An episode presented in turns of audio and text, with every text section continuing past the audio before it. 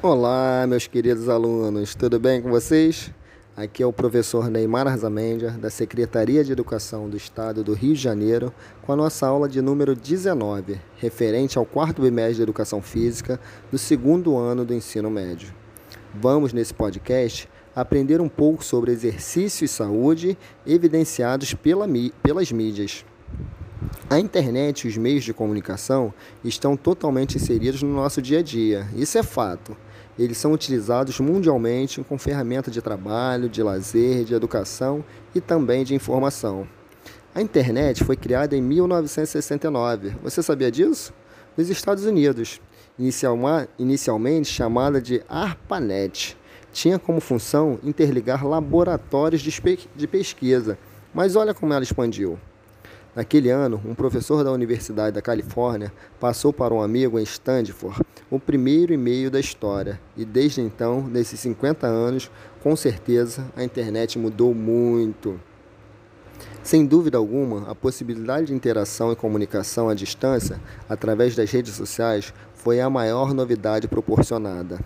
É possível perceber a ideia crescente que o exercício físico tem como consequência a saúde do praticante Entretanto, embora um corpo ativo tenha respaldo no senso comum ser mais saudável, essa concepção não é necessariamente verdade. Ou seja, não podemos afirmar que quanto mais exercício, mais saúde, ou que uma pessoa que não pratica exercício não seria saudável.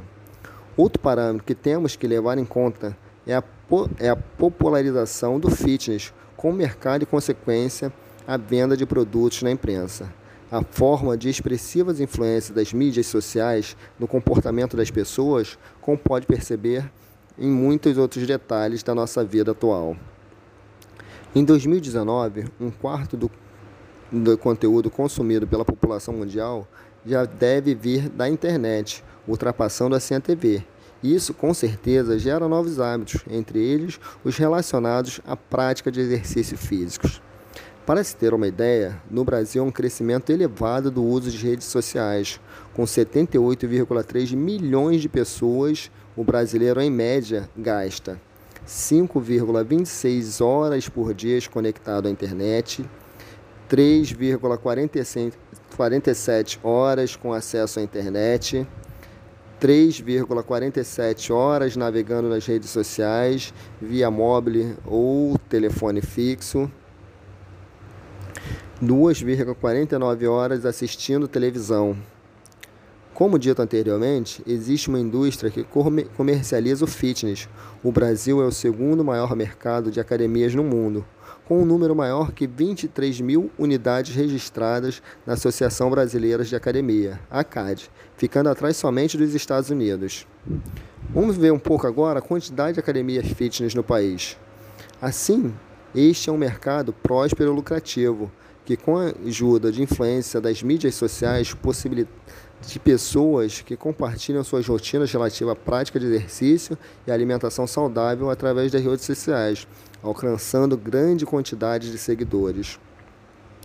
Uma característica que agrava o fato é o uso de descritores nos, nos sites de pesquisas, que, embora o efeito colateral mais visível seja o aparecimento frequente de propagandas relativas ao conteúdo de nossas pesquisas, em praticamente todas as páginas que acessamos. Há também o efeito filtro bolha. O filtro bolha é uma característica da web, de apresentar como resultado de busca apenas o que é relevante para o usuário através da ação dos algoritmos de filtros no ambiente virtual, que atuam como motores de previsão que influenciam e direcionam o acesso de conteúdos baseado no perfil e hábitos do consumo do usuário.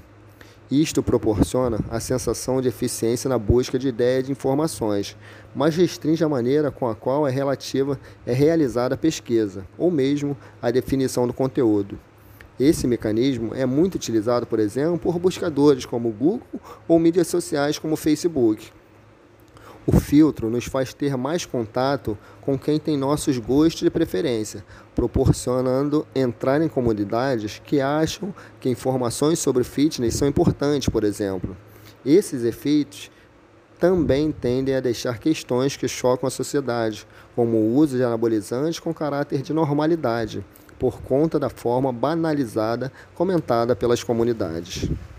Dentre esse contexto, apresentamos alguns dados preocupantes sobre a influência das mídias sociais e usuários seguidores têm dos perfis que seguem nas redes sociais, como mostra as tabelas que nós podemos ver em diversos sites de internet.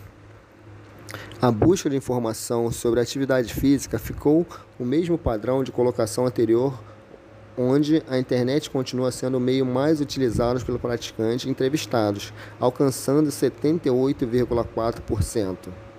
O professor de educação física ficou em segundo lugar com 58,8%, seguido pela televisão com 17,6%, livro com 7,8%, revista com 5,9% e jornal com uma última opção escolhida por 2% da amostra. Um fato assustador desse cenário é que, mesmo diante do livro, acesso ao professor, ele não é fonte mais consultada de informação sobre esse exercício físico. O incentivo às práticas físicas é apoiado pela maioria dos profissionais de saúde. Contudo, o influenciador digital não tem controle sobre particularidades fisiológicas, mecânicas, sociais e emocionais dos seguidores. Estes parecem acreditar que a reprodução do exercício, como demonstra nas redes sociais, terá um efeito similar ao visto pelo executante.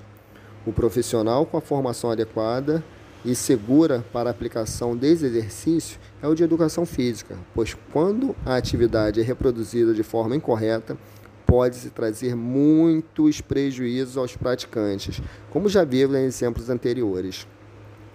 Nas últimas décadas, pelos próprios desenvolvimentos científicos no campo das ciências médicas e da saúde, a educação física passou a ser a peça-chave na prevenção e no tratamento de diversas doenças e na própria promoção da saúde. Então, tenha cuidado aonde você vai buscar e selecionar os seus exercícios e suas atividades físicas. E dessa forma, nós vamos chegando ao final da nossa aula de hoje. Saiba que foi um enorme prazer novamente ter estado aqui com vocês. Espero que vocês tenham assimilado esse conteúdo e adquirido novos conhecimentos e que eles sejam úteis tanto para a sua vida escolar como para a sua vida particular. Um grande abraço e até a próxima aula.